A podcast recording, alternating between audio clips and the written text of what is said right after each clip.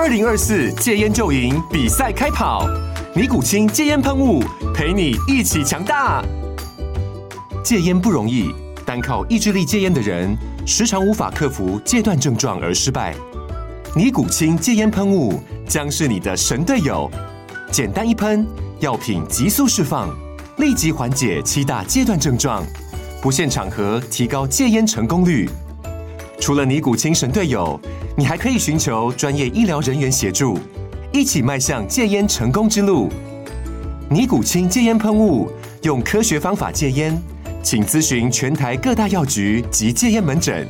本广告由尼古清戒烟喷雾、胃部药书字第零二七八三五号提供。嘉安家护股份有限公司，台北市中山区民生东路三段二号十楼，北市卫药广字第一一三零三零一九零号。尼古清戒烟喷雾，相伴每个新开始。各位大家好，欢迎大家收听《投资领头羊》，我是碧如。国门已经开放了一段时间，最近我周遭很多朋友已经安排出国，或者是正在计划中，而且临近的日本又是多数朋友的选择。不过最近出国的朋友已经开始哀哀叫苦了，主要原因就是因为日元的狂升。一想到万物皆涨，只有我们的薪水不涨，他们好不容易等到日币贬值的福利，却这么的突然反转，不禁悲从中来，泪如雨下。这波日元的狂升，元凶主要来自日本央行，也就是 BOJ，它政策的急转弯，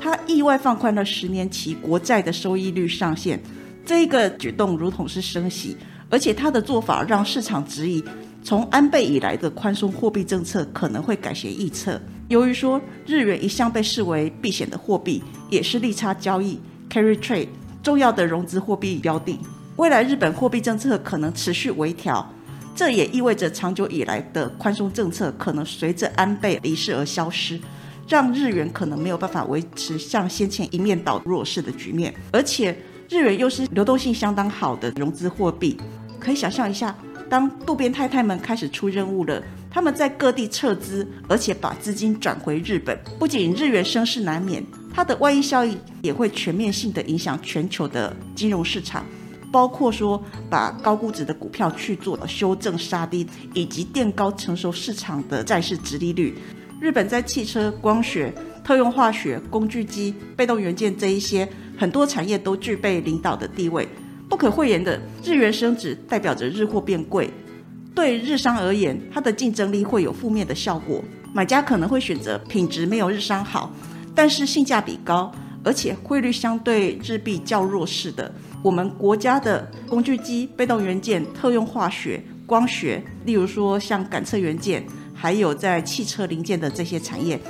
多半都跟日本有着竞合的关系。所以，我们预期这些产业应该可以受惠日元的升值效益。渴望成为这一波日元升值趋势下可以留意的投资区块。二零二二年十二月二十号，日本央行维持负利率负零点一个 percent 不变，但是它调整了直利率曲线控制的计划，也就是 YCC，它允许日本的十年期公债直利率最高可以升到约零点五个 percent，高于现在目前的零点二五个 percent，还同时宣布将大幅扩大它的购债计划。但是由于说修正之利率曲线控制形同事实上的升息，所以当天日经指数是闻声暴跌了三个 percent，日元汇率急升，盘中最高升到一百三十点五八，创一九九八年以来最大的升幅。日债十年券创下两千零一十六年以来，也就是推出 YCC 以来的最大升幅。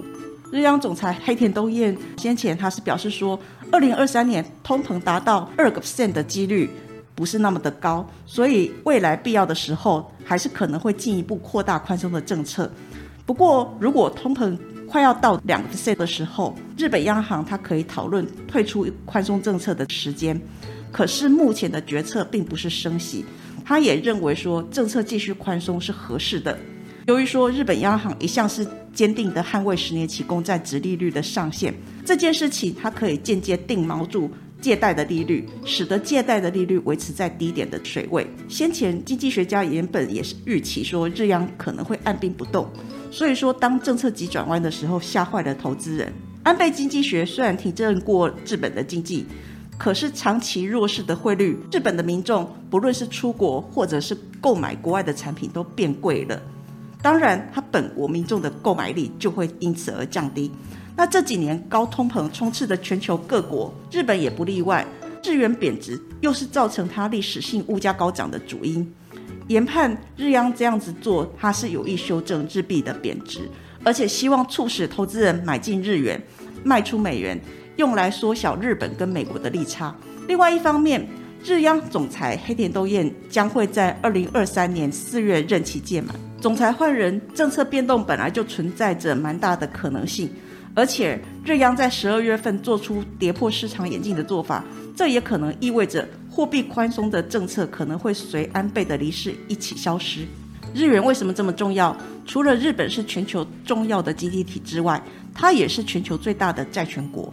日元是目前国际货币交易量中排名第三的，交易量仅次于美元跟欧元。它的流动性相当的好。从两千年以来，日元的利率常年趋近于零，甚至是负利率。去借日元来做融资的成本也比较低。所以很多投资人会借日元来扩大杠杆，然后把这些钱转出去，投资其他收益比较好的货币，那从中赚取更高的利差。所以日元就成为利差交易，也就是 carry trade 这个重要的融资货币标的。除了利差交易之外，日元便宜，汇率稳定，因此也常被作为套利交易的借贷货币。投资人不仅会借出比较便宜的日元来炒汇，他也会。把资金进驻到股债市或大宗商品，所以说当市况比较好的时候，会有更多人想用低成本的日元去做融资，然后接着投资他所看好的市场，所以这样子的动作会导致日币的汇率贬值。另外来看的话，如果国际市场上的风险升温，当大家看坏市场前景的时候，就会调节在各个市场的部位，那将资金转回日元，然后去做平仓的动作。这个动作就会带动日元的汇率回升，所以日元它具有避险货币的特性。提到日元炒汇，